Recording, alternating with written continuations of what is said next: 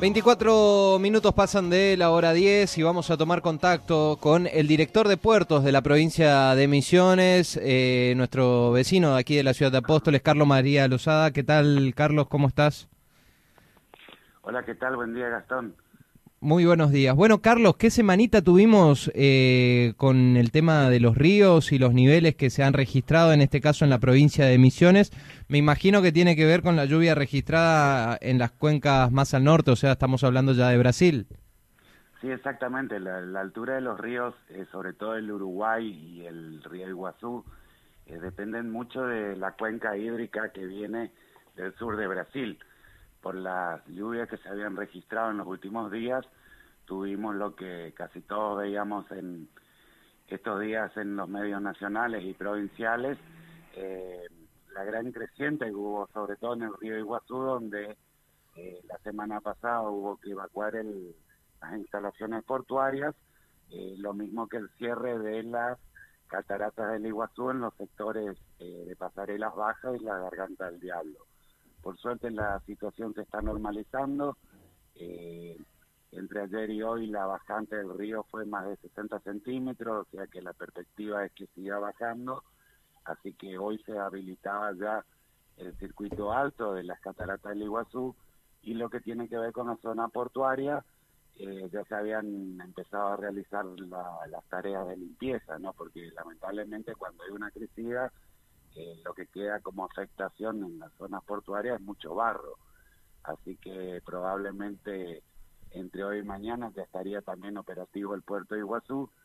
Y diríamos con respecto a los ríos, a los puertos que están ubicados sobre el río Uruguay, si bien el jueves y viernes por ahí tuvieron algunas complicaciones y cierres esporádicos como el de San Javier y Albapose, también la bajante que se produjo entre ayer y hoy estaría permitiendo la operatividad de todos los puertos. Ok, perfecto. Eh, lo que es el Parque Nacional ya se habilitó, aunque no todos los senderos ni paseos, ¿no? Exactamente, se habilitó el circuito alto, no está habilitado todavía lo que tiene que ver con las pasarelas del circuito bajo y la garganta del diablo, posiblemente si la bajante continúa y una vez que, que sean hechos los trabajos de exploración, a ver si hay algún daño producido, eh, creo yo que la semana que viene estaría siendo habilitado. Perfecto, Carlos. Eh, consultarte también eh, si tuvo algo que ver la represa de Chapecó en cuanto a la liberación de las compuertas. No, en realidad fue un, rumor que había aparecido y muchos por ahí tuvimos... o sea, tuvo que ver con las lluvias principalmente. En realidad el, el, único problema que hay es el exceso de lluvia, ¿no? Ajá porque eh, las represas una vez que abren las compuertas tampoco es una cuestión que diríamos que se haga abruptamente, sino como que se va regulando la, la actividad del río. Y si el río en realidad ya empieza en bajante o está estable en la crecida, eh, diríamos el abrir de compuerta, que tampoco es un abrir de compuerta total, sino que se abre únicamente para que se escape el excedente, no afecta de forma abrupta a los niveles acá. Sí, por ejemplo, bueno, lo que pasó estos, estos días con las intensas lluvias. ¿no? Se, se vio la, la navegabilidad en la provincia, ¿se vio afectada?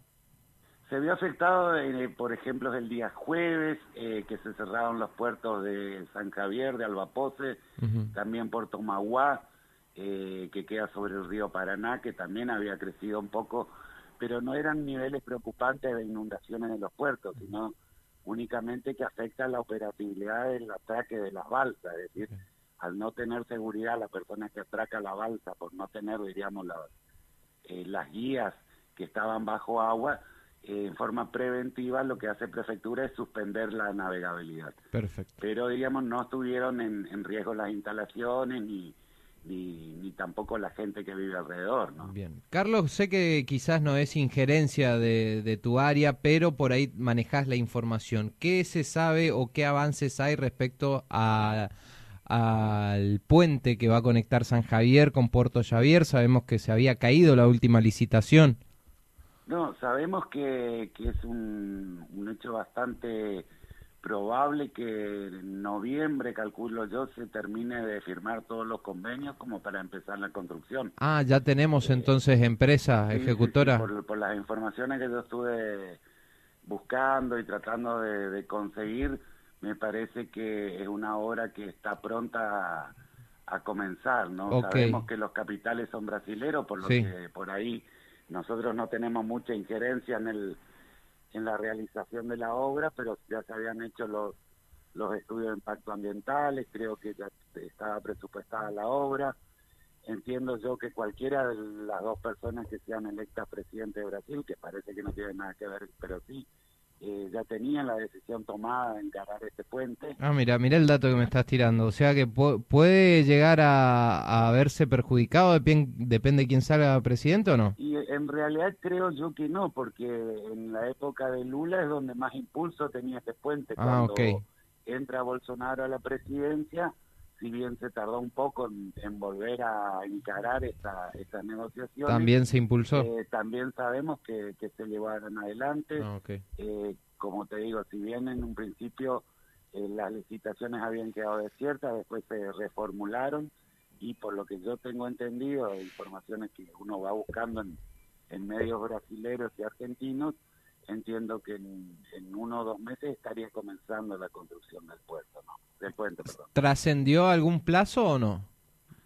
No, creo yo que no porque, como te digo, la verdad es que al ser capitales brasileros y ser Brasil el que empieza la, la obra, por ahí los argentinos estamos, diríamos, si bien expectantes hasta claro. que se realice con poca información y poco poder de decisión sobre la cuestión. ¿no? Perfecto. Entiendo también que eh, va a ser seguramente como el puerto, el puente, perdón, de, de Santo Tomé, que va a ser un puente eh, que lo manejen empresas privadas, por lo que tendrá algún costo el paso, ¿no?